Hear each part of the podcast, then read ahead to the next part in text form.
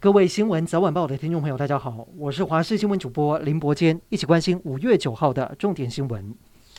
今天下午两点二十三分，发生规模六点一的有感地震，全台从南到北都能明显感受到摇晃。东部的宜兰、花莲、台东以及新北还有台北市都达到了三级震度。台北捷运为了行车安全，立刻启动慢速行驶机制。这也是今年第五个规模六以上的地震。气象局提醒，未来五天有可能再次发生规模四到五的余震，提醒您要留意。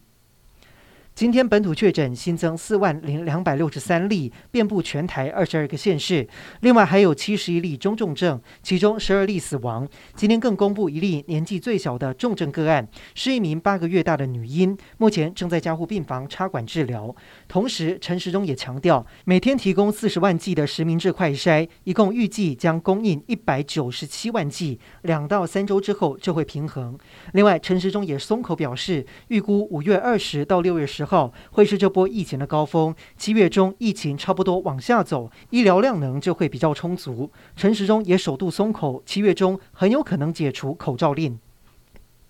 快筛试剂全台短缺，为了快筛数量，台北市杠上中央。台北市政府批评中央营造大善人布施的形象。对此，卫福部长陈时中回应：一共提供台北市七十三万剂，都是根据需求量提供，如果不足就统计好报上来。不过，根据公共工程委员会网站资料显示，台北市只有编列五十三万多元自行采购快筛试剂，不仅是六都之末，也比金门还要少，同样引发争议。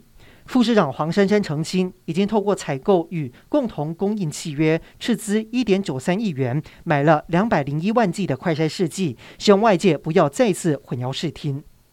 现在防疫险理赔申请也塞车，尽管会拟定新的政策，要保险业者用数位健康证明来取代纸本诊断书。指挥中心也宣布，十号开始，也就是明天，数位证明上会增加显示身份证字号，但是业者还是认为电子证明少了医师的把关程序，审查可能不够扎实，不能视为诊断书。卫福部长陈时中今天在立法院也再一次强调，只要合法证明都可以使用。业者已经引发民众恐慌，像是在挤兑，对医院来说压力很大。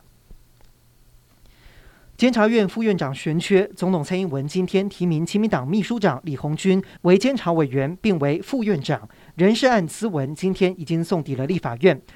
俄罗斯在今天举行胜利日阅兵式，纪念二战击败纳粹德国。总统普丁在演说中并没有如外界预期宣布对乌克兰升级军事行动，但是普丁表示，俄罗斯干预乌克兰是必要的，因为西方国家正准备入侵俄方的土地，包括克里米亚。北约和乌克兰正在俄罗斯边境制造俄方无法接受的威胁。那么今天的阅兵仪式，原本还有七十七架的飞机要飞越莫斯科红场上空，纪念苏联二战击败纳粹德国七十七周年，但是因为天气的关系而取消了。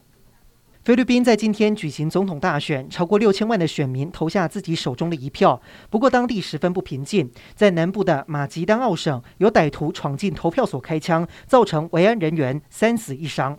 至于总统大选结果，预计稍晚就会揭晓。